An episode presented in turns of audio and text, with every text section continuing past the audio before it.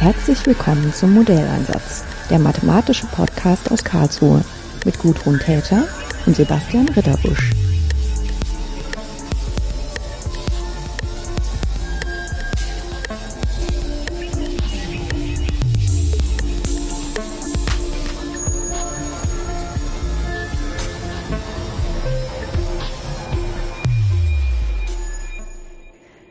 Begrüße heute bei mir im Podcast den Jan Dietrich und den Alexander Götz.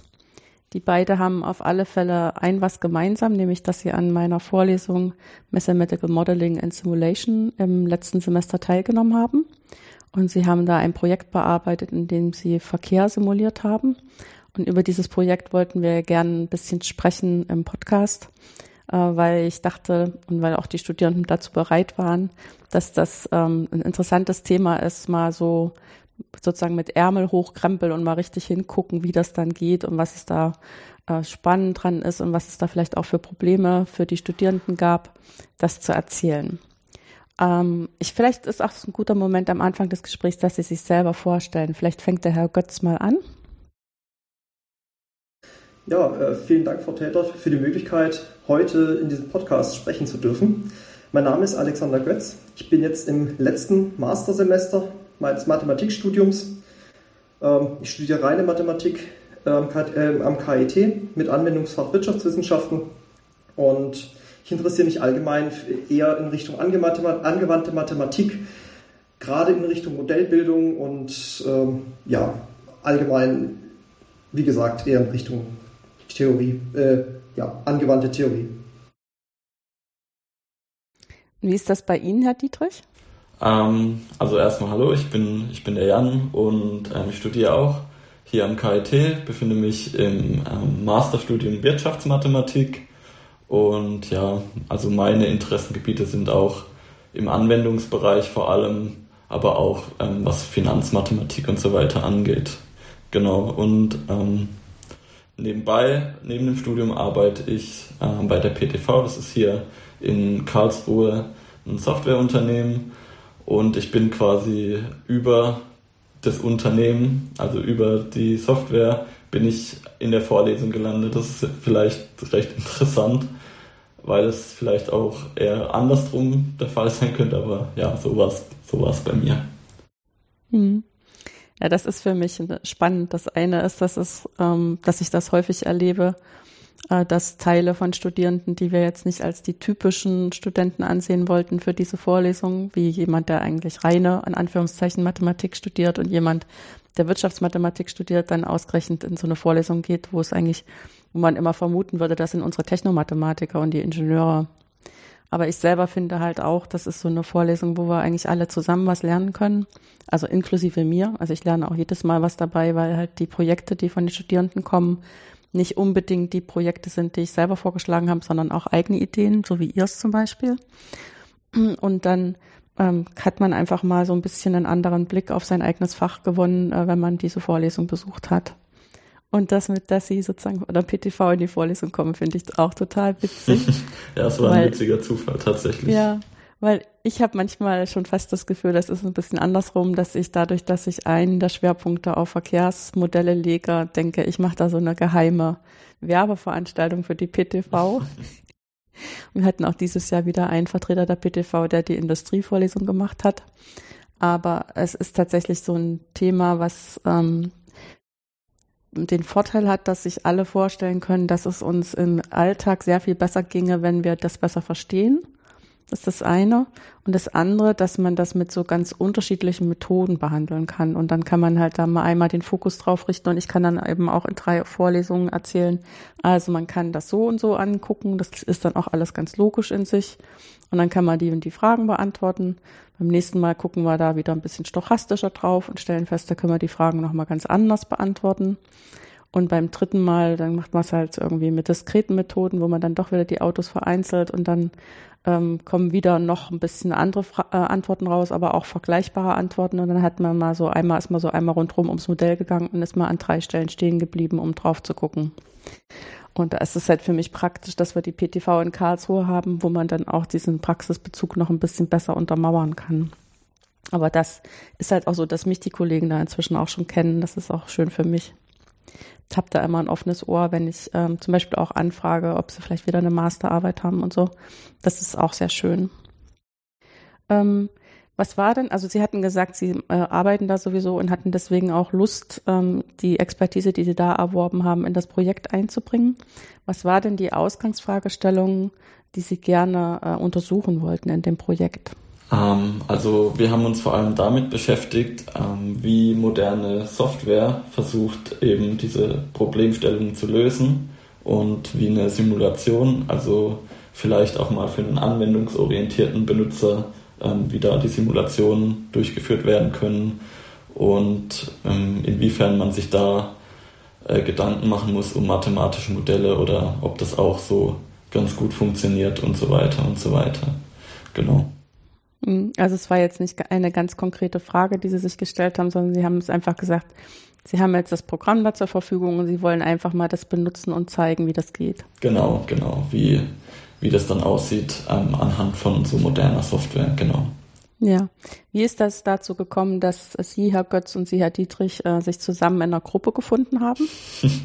ähm, das würde ich vielleicht mal an Alex ähm, das Wort übergeben. Ja. Ja, also im Prinzip, äh, wie gesagt, einmal im Semester dürfen wir, dürfen die Studenten bei Ihnen, Frau Täter, in der Vorlesung ein Projekt äh, nach eigenen Wünschen äh, durchführen, das halt thematisch in die Vorlesung reinpasst. Und ja, Herr Dietrich und ich, äh, ja, wir haben uns praktisch durch Vermittlung durch Sie gefunden. Und, genau, ja. das war quasi. Ich war da der Matchmaker, das ist ja witzig, habe ich gar nicht mehr gewusst. Ja, genau. Schön. Gut, aber äh, das ist ja dann auch so ein Beispiel, dass das auch tatsächlich gelingen kann, wenn man sich vorher gar nicht irgendwie näher kannte und nicht weiß, auf wen man sich da einlässt, dass man trotzdem erfolgreich an dem Projekt arbeiten kann. Ja, es war Gott ja, sei Dank so. Also ich hatte schon recht schnell die Idee in den ersten Vorlesungen, als das mit dem Projekt äh, angekündigt wurde, dass ich ja hier ähm, quasi direkt an der Quelle sitze und das unbedingt vorstellen möchte. Und ähm, ja, ich war da auch recht froh, dass der Alex auch gleich recht offen gegenüber diesem Vorschlag war, so dass es eigentlich recht schnell feststand, dass wir unsere Projektarbeit darüber machen werden. Mhm. Jetzt frage ich vielleicht gleich mal den Herrn Götz. Äh, wenn das Programm BISSIM von PTV benutzt wird, auf, auf welchen äh, theoretischen Grundlagen beruht denn das und was gäbe es denn noch für andere Möglichkeiten, ähm, ähnliche Fragen zu beantworten? Genau. Also im Prinzip äh, die Verkehrssimulation bzw. die Verkehrsmodellierung ist ein sehr, sehr großes Gebiet in der Mathematik und auch in angewandten Naturwissenschaften. Ähm, hauptsächlich werden drei große Modellkategorien unterschieden. Einmal mikroskopische Modelle, mesoskopische Modelle und makroskopische Modelle. Wie die Namen schon vielleicht vermuten lassen, mikroskopische Modelle betrachten praktisch die Dynamik von jedem einzelnen Fahrzeug in einem meistens durch den Rechenaufwand äh, recht beschränkten Gebiet, zum Beispiel eine bestimmte Kreuzung oder einen kleinen Stadtteil. Ähm, und genau das versucht PTV Wissim umzusetzen ähm, mit dem sogenannten Wiedemann-Modell aus dem Jahr 1974. Aber zum Wiedemann-Modell wird Jan Dietrich vielleicht später was äh, erzählen. Genau, da werden wir später noch ein bisschen was zu hören. Genau. Ähm, die anderen beiden Möglichkeiten, mesoskopische und äh, makroskopische Modelle, ähm, zielen einfach auf die Ausweitung vom, von einem Gebiet ab und dass es vielleicht auch nicht unbedingt interessant ist, wenn man irgendwie den Fahrzeugverkehr vielleicht für ganz Deutschland modellieren möchte, gerade vielleicht auf den, äh, zwischen den Zentren, vielleicht zwischen Stuttgart und Karlsruhe oder zwischen Karlsruhe und Berlin oder in der Größenordnung eben, dass man da vielleicht nicht unbedingt die Dynamik von jedem einzelnen Fahrzeug benötigt und das vielleicht auch viel zu aufwendig wäre und man dadurch vielleicht auch den Blick aufs Wesentliche verlieren würde, sondern man macht den Ansatz und geht über sogenannte Verkehrsdichten. Also man praktisch berechnet im Prinzip Anzahl der Fahrzeuge auf einen bestimmten Streckenabschnitt und praktisch aggregiert sozusagen die Gesamtfahrzeuge in, äh, Gesamtzahl der Fahrzeuge in einer sogenannten Dichte. Also im Prinzip wie eine Verteilung. Man kann sich im Prinzip wie eine Dichte in der Stochastik vorstellen. Man sagt einfach, ähm, in dem, dem Streckenabschnitt sind ungefähr so und so viel Prozent des Verkehrs. Wenn man, ist eine vereinfachte Darstellung jetzt, aber im Prinzip fun funktioniert es so. Genau. Und die mesoskopischen Modelle da versucht man, äh, diese mikroskopischen und die makroskopischen Modelle miteinander zu kombinieren äh, und die Vorteile vor allem aus beiden. Zum Beispiel, wenn man den Einfluss von einer bestimmten äh, Einfluss auf den Verkehr, einer bestimmten Kreuzung auf den Verkehr im Gesamtstadtgebiet äh, möchte, kann man praktisch das, Gesamt, äh, das, äh, das gesamte Stadtgebiet makroskopisch modellieren, aber halt diese einzelne äh, Kreuzung, an der man interessiert ist, weil es da zum Beispiel besonders viele Staus oder Unfälle gibt, könnte man mikroskopisch simulieren und vielleicht dadurch Einflussfaktoren finden, warum gerade in dieser Kreuzung besonders viele Unfälle oder Staus stattfinden. Genau. Dann die zweite Unterscheidungsmöglichkeit in ganzen Modellen ist einmal die sogenannten Verkehrsflussmodelle, wie es in PTV Wissen gemacht wird. Da wird praktisch ähm, der sogenannte Verkehrsfluss modelliert. Der Verkehrsfluss ist einfach nur die zeitliche Veränderung des Verkehrsaufkommens in einem bestimmten Streckenabschnitt. Ähm, genau. Also ein möglicher Ansatzpunkt ist, wie gesagt, man schaut sich, äh, wie gesagt, die Anzahl der Fahrzeuge in einem bestimmten Streckenabschnitt an und misst in, in zwei verschiedenen Zeitpunkten, ja, wie viele Fahrzeuge sind in das Gebiet, in diesen Streckenabschnitt hineingefahren und wie viel herausgefahren und die Differenz aus beiden ist dann der sogenannte Verkehrsfluss. Die, die zweite Möglichkeit, beziehungsweise die zweite Gruppe von den Modellen, die es gibt, sind sogenannte Verkehrsnachfragemodelle. Da geht es darum, Fragen zu beantworten, wie, ja, wie sieht denn das Verkehrsaufkommen in einem Jahr aus in, in unserem Gebiet? Oder ähm, auch, es gibt ja verschiedene Verkehrsmöglichkeiten bzw. Verkehrsmittel. Einmal öffentliche Verkehrsmittel, private Verkehrsmittel wie Fahrzeuge, Pkw, aber auch Fahrräder und Fußverkehr gehört dazu. Und man möchte vielleicht auch die Aufteilung äh, auf die Na der Nachfrage auf die verschiedenen Transportmittel untersuchen bzw. vorhersagen können. Genauso interessant ist es auch Fahrziele und Abfahrtszeiten zu berechnen. Also jeder von uns, denke ich mal, wenn wir irgendwo hinfahren, wo wir noch nicht waren, beziehungsweise ja, irgendwo hin, zum Beispiel, wenn ich jetzt nach Stuttgart fahren würde, ich kenne mich in Stuttgart persönlich nicht aus, muss ich gestehen, ähm, dann will ich wissen, ja, wann muss ich denn, wann muss ich denn losfahren, damit ich zum Beispiel ähm, um nächsten Freitag um 12 Uhr in Stuttgart bin. Das ist auch eine beliebte Fragestellung, die uns jeden Tag beschäftigt. Und zudem gleich damit verbunden, ja, welche Route muss ich denn überhaupt nehmen, um an mein Ziel zu kommen?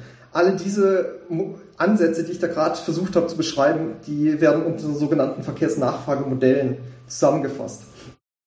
Der springende Punkt ist aber, diese Verkehrsnachfragemodelle alleine bringen einen noch nicht sehr, sehr viel, ohne halt Daten dazu zu haben. Weil ohne Daten können wir die Modelle nicht starten.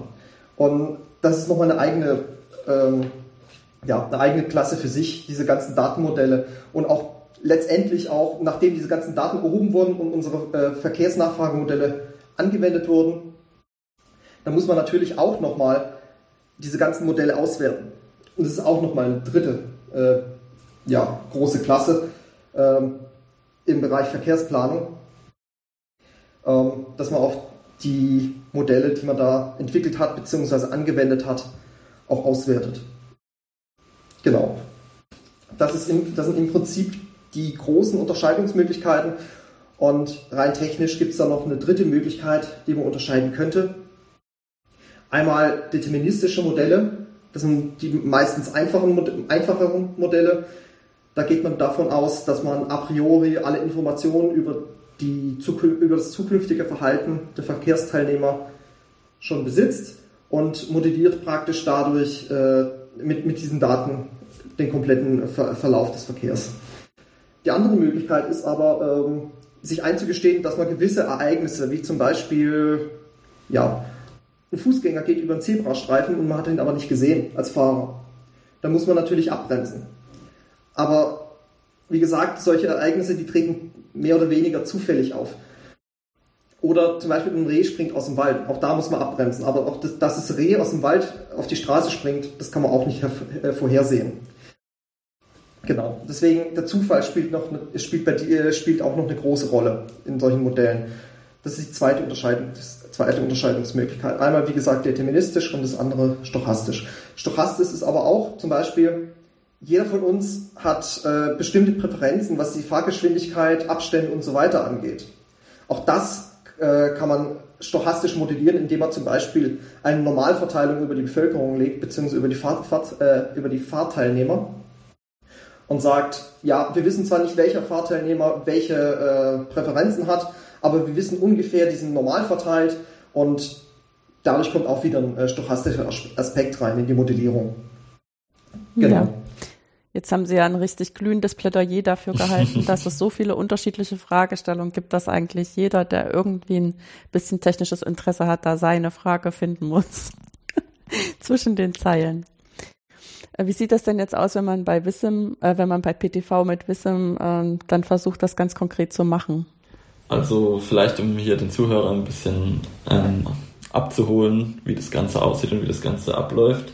Ähm, es ist so, dass man in PTV Wissim ähm, eine Modellierumgebung hat, ähm, die Netzeditor genannt wird.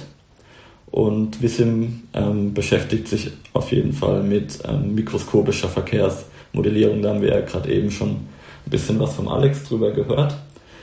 Ähm, das bedeutet, wir haben irgendwie vor, gewisse Verkehrssituationen nachzustellen oder vielleicht auch imaginäre Verkehrssituationen irgendwie zu modellieren.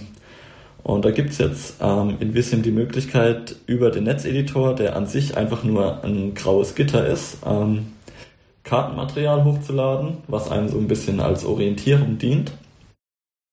Und ähm, durch verschiedene Netzobjekte, die man erstellen kann, ähm, das Verkehrsnetz quasi nachzustellen. Ähm, das, ähm, ja, so das wichtigste Netzobjekt sind die Strecken, was quasi ähm, die Fahrbahn für die Autos dann oder für die Fahrzeuge darstellt. Und ähm, da kann man schön bequem ähm, mit gedrückter Maustaste die Straßen, die man auf der Hintergrundkarte sieht, nachfahren und sind erstmal nur geraden, aber die haben dann gewisse Aufhängungspunkte in regelmäßigen Abschnitten, so dass man auch gewölbte oder geformte Strecken ganz gut hinbekommt. Ähm, genau, und wie man dann so vorgeht für eine Kreuzung ist, dass man quasi die Seitenstraßen einer Kreuzung als Strecken modelliert und die Kreuzung erstmal offen lässt. Und die Kreuzung an sich ähm, wird dann quasi über Verbindungsstrecken werden die einzelnen Seitenstraßen miteinander verbunden, um eben den Fahrzeugen die sich da entlang einer Strecke bewegen, auch die Möglichkeit zu geben, auf einen anderen Streckenabschnitt oder auf eine Seitenstraße zu kommen. Ähm, insofern man das jetzt gemacht hat und sich vielleicht eine Viererkreuzung mal vorstellt mit vier Seitenstraßen, ähm, entstehen da ziemlich viele Verbindungsstrecken an der Kreuzung. Also bei vier ausgehenden Straßen muss man ja jeweils die Verbindung zu den drei anderen Richtungen finden. Und diese Verbindungsstrecken, die überlappen sich dann alle ähm, in der Kreuzung selbst. Und wie man sich dann vorstellen kann, ähm, wenn man da jetzt Autos drauf fahren lässt, ähm, dann geraten die auf diesen Überlappungsstellen, die sogenannten Konfliktflächen, aufeinander und man muss irgendwie eine Prioritätenregel dann für diese Konfliktflächen festlegen. Ähm, das funktioniert im Grunde so, dass man einfach eine Farbenzuteilung hat, also rot, grün, welch, ähm, welche Straße hat Vorfahrt und welche Straße muss Vorfahrt gewähren. Ähm, ist so ein bisschen Fleißarbeit, weil man kann sich vorstellen, dass das ziemlich viele Überlappungen sind bei einer Kreuzung, aber sollte man auf jeden Fall gewissenhaft tun, um eine ähm, realitätsnahe Modellierung oder ein realitätsnahes Modell auch zu bekommen. Ähm, insofern man auch das gemacht hat, muss man einfach nur noch dem Modell so ein bisschen Leben einhauchen ähm, indem man definiert, von wo die Fahrzeuge kommen sollen. Ähm, das wird über die sogenannten Fahrzeugzuflüsse geregelt. Das kann man sich so vorstellen, wenn man die Straßen jetzt schon schön sieht und modelliert hat, dass man ähm, am Anfang der Straße einfach punktuell so einen ähm, Fahrzeugzufluss setzt. Ähm, und für diesen Fahrzeugzufluss oder für die Fahrzeugzuflüsse kann man dann auch verschiedene Parameter bestimmen, wie zum Beispiel, wie viele Fahrzeuge hier denn erstellt werden sollen pro Zeitintervall ähm, oder in welchem Verhältnis diese Fahrzeuge ähm, erstellt werden sollen. Also es gibt ja verschiedene Standard-Fahrzeugklassen ähm, in PTV Wissim, was so ein bisschen einfach die Standardfahrzeugklassen sind, wie Pkw, Lkw, Fahrräder und so weiter.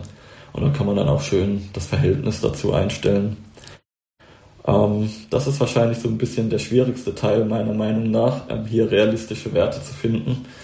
ähm, damit die Simulation auch irgendwie realitätsnah ist, muss man vielleicht gucken, dass man irgendwie Daten über die Verkehrslage dort bekommt oder vielleicht auch selber irgendwie Daten erhebt, damit das Modell eben schön realistisch ist. Ähm, Im Grunde haben wir jetzt schon alles, um auch ein, Modell ähm, oder eine Simulation mal durchlaufen zu lassen. Also wenn wir hier dann quasi auf Simulation starten drücken, dann sehen wir, wie ähm, in den Fahrzeugzuflüssen hier die Autos in Form von Ovalen quasi generiert werden und entlang der Fahrtrichtung fahren. Aber das Ganze ist jetzt zu dem Zeitpunkt noch nicht sonderlich befriedigend, weil man sieht, dass die Fahrzeuge an der Kreuzung alle dieselbe äh, ähm, Routenentscheidung treffen. Also die biegen alle irgendwie in die gleiche Richtung ab. Das liegt daran, dass diese Verbindungsstrecken an unterschiedlichen ähm, Abschnitten der Strecken selbst anfangen und die Autos sich dann erstmal für die, äh, für die Abbiegung entscheiden, auf der sie halt zuerst ankommen. Und da gibt es dann auch noch eine Lösungsmöglichkeit. Das wäre so das letzte Netzobjekt, was ich dann vorstellen würde. Das ist die äh, Routenentscheidung. Ähnlich wie ähm, der Zufluss wird ja auch punktuell festgelegt. Ein guter Punkt wäre vielleicht in der Nähe der Kreuzung. Und zu jedem ähm, Startpunkt von der Routenentscheidung kann man auch mehrere Endpunkte festlegen. Das wären jetzt als Endpunkte die verschiedenen Richtungen, in die ein Auto abbiegen könnte.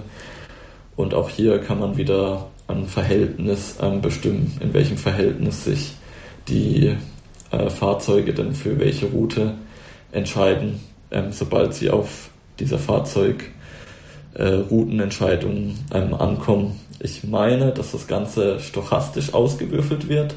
Also die Wahrscheinlichkeiten werden dann quasi runtergerechnet auf das Verhältnis, ähm, was man selber festgelegt hat.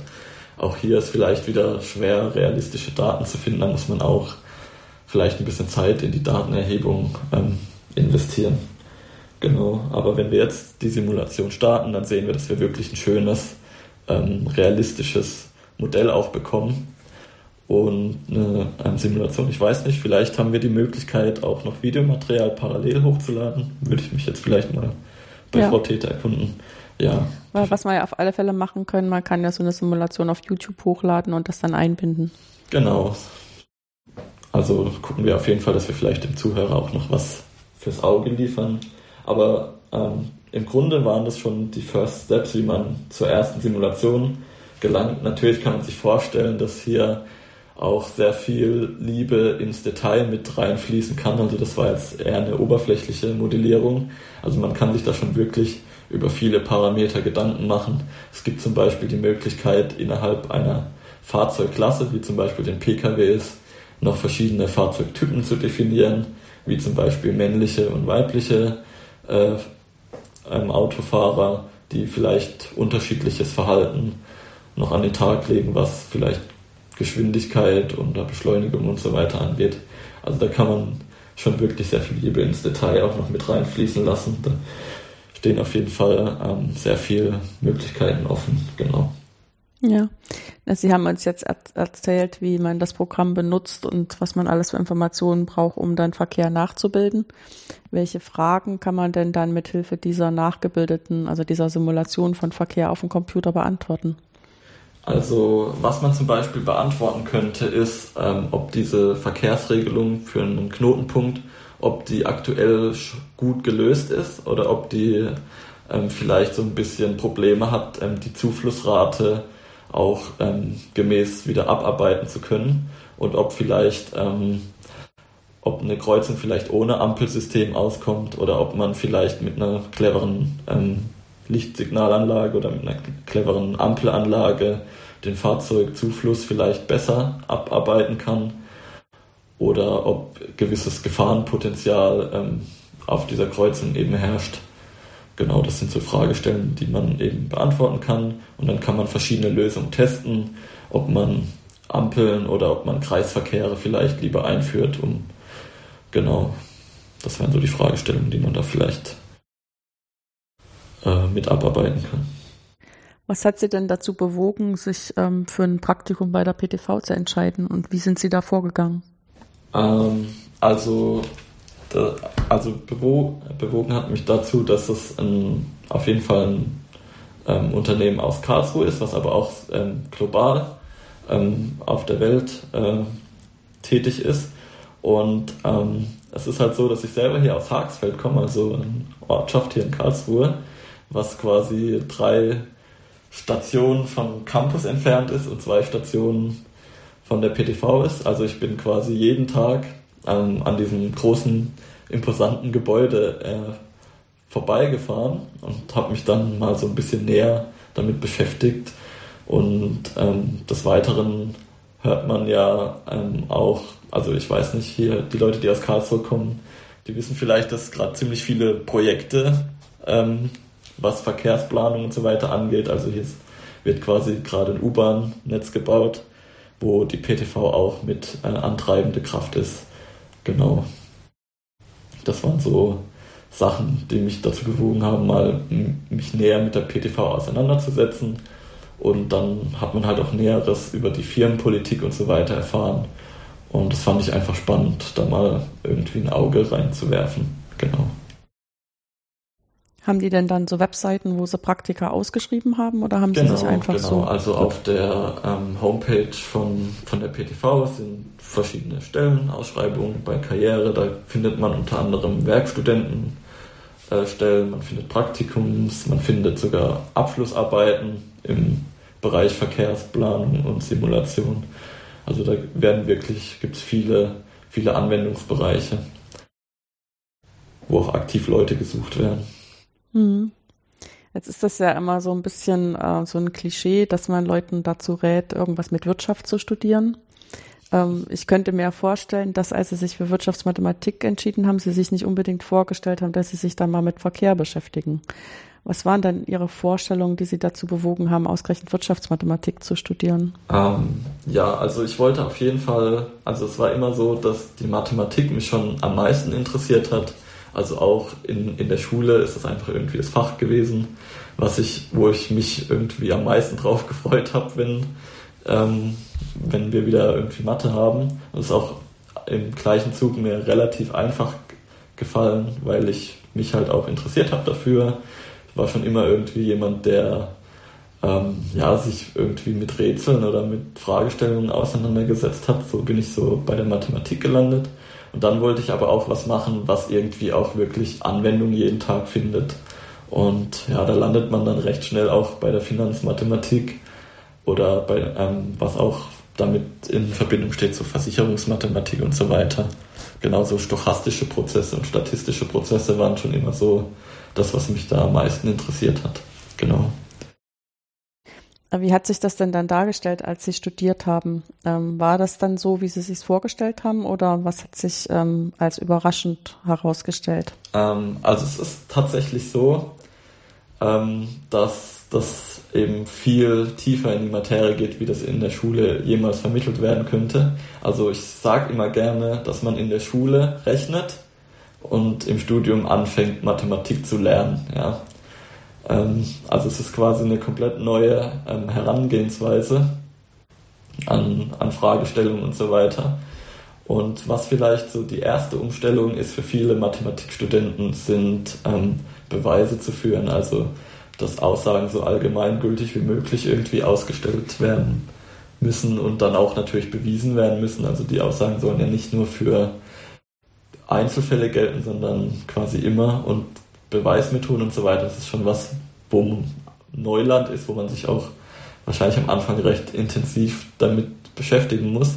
Aber man lernt auch recht schnell, ähm, dass es wirklich dass es wirklich Spaß macht. In, in der Schule war es bei mir immer so, ähm, da konnte ich das noch nicht so ganz nachvollziehen. Da habe ich immer so die Meinung vertreten, solange das Richtige bei rauskommt, ähm, ist doch gut.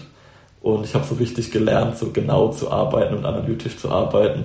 Und ähm, ja, das ist auf jeden Fall was, was man vielleicht auch ähm, fürs Leben im Allgemeinen oder für den Beruf auf jeden Fall braucht, ob das jetzt eine direkte mathematische Anwendung ist oder nicht ich denke, so analytisches Denken ähm, kann überall Anwendung finden, genau. Ja, das schadet nichts, ne? Genau.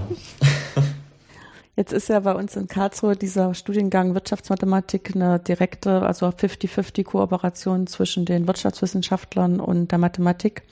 Spürt man denn als jemand, der das studiert, hm, da auch tatsächlich so ein bisschen so kulturelle Unterschiede? Ja, Oder genau. ist das, ja, spürt die, man tatsächlich? Okay. ähm, die kulturellen Unterschiede, die merkt man also wirklich sofort. Ähm, in den Mathematikfächern wir werden Sachen oft ziemlich äh, technisch angegangen, also ziemlich mathematisch angegangen. Und in, aus der anderen Richtung ähm, gibt es Vorlesungen, die sich mit ähnlicher Materie beschäftigen, aber die kompletten anderen ähm, Herangehensweise irgendwie wählen. Also irgendwie die Mathematik so ein bisschen auch in den Hintergrund stellen, also schon mit ausreichend Mathematik ähm, irgendwie zurechtkommen müssen. Aber da ist der Schwerpunkt eher so in Interpretation gelegt. Also wie könnte man das, was man mathematisch rausbekommt, äh, auf den Sachkontext auch äh, interpretieren. Genau, da, da würde ich sagen, liegen so die Unterschiede aus beiden Welten. Ja. Jetzt frage ich vielleicht den Herrn Götz nochmal. Äh, als Sie sich für ein Mathestudium entschieden haben, was waren denn da Ihre Erwartungen und Ihre Beweggründe? Ähm, ja, als ich nach dem Abitur fertig war, ähm, habe ich mir überlegt, ja, was soll ich, beziehungsweise ich stand genau vor der gleichen Frage wie wahrscheinlich viele von den Zuhörern. Ähm, ja, was soll man denn studieren? Die, die, Entscheidung bei mir ging halt insofern Richtung Mathematik, als dass ich halt sehr, sehr breit in, äh, interessiert bin an verschiedenen Fragestellungen und an verschiedenen Fächern. Ähm, die Mathematik bot halt im Prinzip die Möglichkeit, alles von allem ein bisschen kennenzulernen, weil letztendlich ohne Mathematik funktioniert leider nichts in den Naturwissenschaften. Ähm, und egal wohin man geht, egal ob es jetzt die Physik ist, die Elektrotechnik, die Wirtschaftswissenschaften auch, überall wird Mathematik gebraucht und genau deswegen habe ich mich fürs Mathematikstudium entschieden, weil ich mich nicht auf einen von diesen Bereichen festlegen wollte, sondern von allem äh, ein bisschen was kennenlernen wollte. Und da hat sich die Mathematik sehr, sehr gut angeboten für mich. Mhm. Als Sie dann angefangen haben zu studieren, haben sich dann Ihre Erwartungen erfüllt? Oder was hat Sie vielleicht auch überrascht? Ich muss gestehen, ähm, das Studium war eine gewisse Umstellung für mich. Also, beziehungsweise wahrscheinlich für die, für die meisten von den Studenten.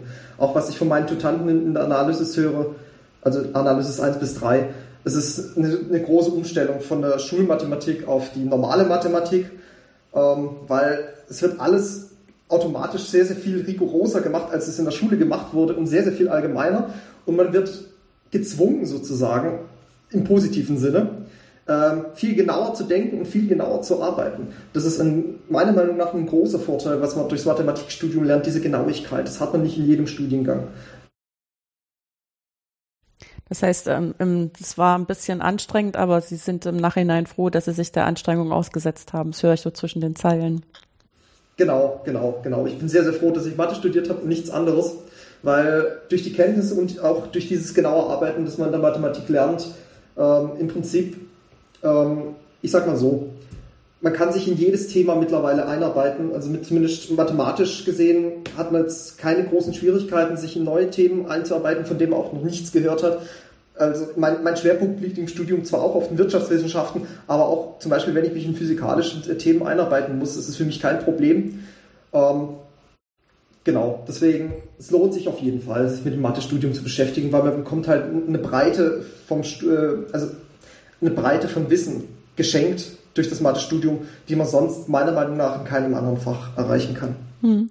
Herr Dietrich hatte das Gefühl, Sie wollten da noch was ergänzen? Genau, ich wollte ähm, ergänzen, dass eben zu Beginn die Umstellung zwar ziemlich groß ist und man merkt es auch daran, dass man vielleicht gewohnt ist. Also meistens sind das ja Leute, die in der Schule recht gut mit Mathe ähm, zurechtgekommen sind, dass auf einmal die Noten und alles vielleicht nicht mehr so gut passen, wie es in der Schule ist, aber dass man sich davon nicht so runterziehen lässt, sondern ähm, dass man dem Ganzen eher vielleicht so offen und als Chance äh, gegenübersteht. Also dass man jetzt nicht vielleicht die Erwartungen eins zu eins übertragen kann an die Noten, vielleicht die man in der Schule hatte, aber dass das ja nichts Schlimmes ist. Also dass man ruhig sich offen dem der Herausforderung sozusagen stellen kann. Ja, ich muss auch ehrlich sagen, äh, ich sehe das selber immer mit so einem Abstand, wie dann Studierende auch manchmal so mehrere Jahre äh, durch meine Hände gehen. Und ähm, ich sehe dann auch, wie so dieser Reifungsprozess ist und finde das selber auch voll schön zu sehen, wie dann so Personen rauskommen, die so wissen, was sie können und dann auch, egal was es ist, einfach erstmal angehen und sich dann an der richtigen Stelle Hilfe holen und dann kommt am Ende auch was raus, auf das alle stolz sein können. Und ich habe mehr als einmal gehört, wenn ich mit Leuten zusammengearbeitet habe in der Industrie oder auch an anderen Unis, dass die dann gesagt haben, oh, wenn sie wieder mal jemanden, so jemanden haben, dann schicken sie mir den gern wieder. Das war so eine Freude, mit denen zusammenzuarbeiten. Und das natürlich für jemanden, der das ähm, ja nur mittelbar macht, also ich unterrichte sie ja nur, das andere müssen sie alles selber machen, das ist auch voll schön zu sehen. Aber was nehmen Sie denn jetzt so mit an ähm, äh, an Überraschungen aus dem Projekt oder an ähm, Wissen aus dem Projekt, was Sie vielleicht vorher nicht unbedingt so erwartet haben? Würde das Wort vielleicht mal an Alex weitergeben, falls er da schon was hat, was er gerne ja. sagen möchte. Also im Prinzip das Schöne, wie gesagt, an der Verkehrsmodellierung, auch das, was ich mitgenommen habe aus dem Projekt, ist, dass es, wie gesagt, ein sehr, sehr großes Gebiet ist und dass es sehr, sehr viele Einflussfaktoren gibt auf die ganze Verkehrsmodellierung und ähm, dass es ein Riesenaufwand ist, überhaupt, damit man von praktisch einer Idee, wie man Verkehr überhaupt darstellen könnte und modellieren kann, letztendlich zu einem fertigen Modell und vielleicht sogar auch letztendlich in Richtung Verkehrsplanung zu gehen. Das ist ein super Aufwand und ich habe, wie gesagt, größten Respekt ähm, vor den Verkehrsplanern bei uns äh, in Deutschland und auch weltweit, weil die leisten zwar, äh, ich sage mal so, man sieht es vielleicht nicht immer, weil es gibt immer Staus und so weiter. Aber die Arbeit, die hinter diesen ganzen, die hinter der Verkehrsplanung steckt, die ist so immens und es ist nicht verwunderlich, dass man nicht perfekt machen kann in, in diesem, äh, in dieser, äh, ja, in diesem Gebiet. Aber trotzdem, man versucht es und versucht es immer besser zu machen. Und das finde ich halt großartig. Genau, das würde ich sagen, ist auch das, was mich am meisten irgendwie interessiert. Immer also, dass man nicht versucht, sich auf bestehende Verkehrslösungen irgendwie zu konzentrieren und sagt, ähm, so haben wir es doch schon immer gemacht, das ist eine gute Lösung, sondern mit ähm, wachsender Technologie, wie zum Beispiel jetzt in der Zukunft vielleicht das autonome Fahren, ähm, auch immer wieder neue Fragestellungen dadurch ähm, entstehen. Und ich habe mich auch jetzt bei der PTV auch schon mit vielen Experten auch schon mal, was Verkehrsplanung ähm, angeht, unterhalten. Und da ähm, hört man wirklich viele spannende Projekte und viele spannende Lösungen, die man vielleicht so gar nicht äh, unbedingt im Kopf hatte. Und es ist dann auch immer witzig, so ein bisschen zu hören, wenn Städte irgendwie was Neues testen und die ganzen Passanten, die dann in dieser neuen Umgebung sich zurechtfinden müssen, wie die da reagieren und komplett überfordert sind. Aber wie auch dann der Lernprozess ist, irgendwie von den, von den Leuten in, oder von den Fahrzeugfahrern, ähm, wie sie sich auch schnell anpassen können an irgendwelche neuen Modelle, neue ähm, Regelungen und so weiter. Das ist einfach irgendwie spannend. Hm. Gut, dann bedanke ich mich ganz schön, dass Sie sich über die Teilnahme an der Vorlesung und der Arbeit am Projekt auch noch die Zeit für den Podcast genommen haben. Ja, danke, und dass wir eingeladen wurden und auch die Möglichkeit hatten. Ja. Auch danke von meiner Seite. Vielen Dank.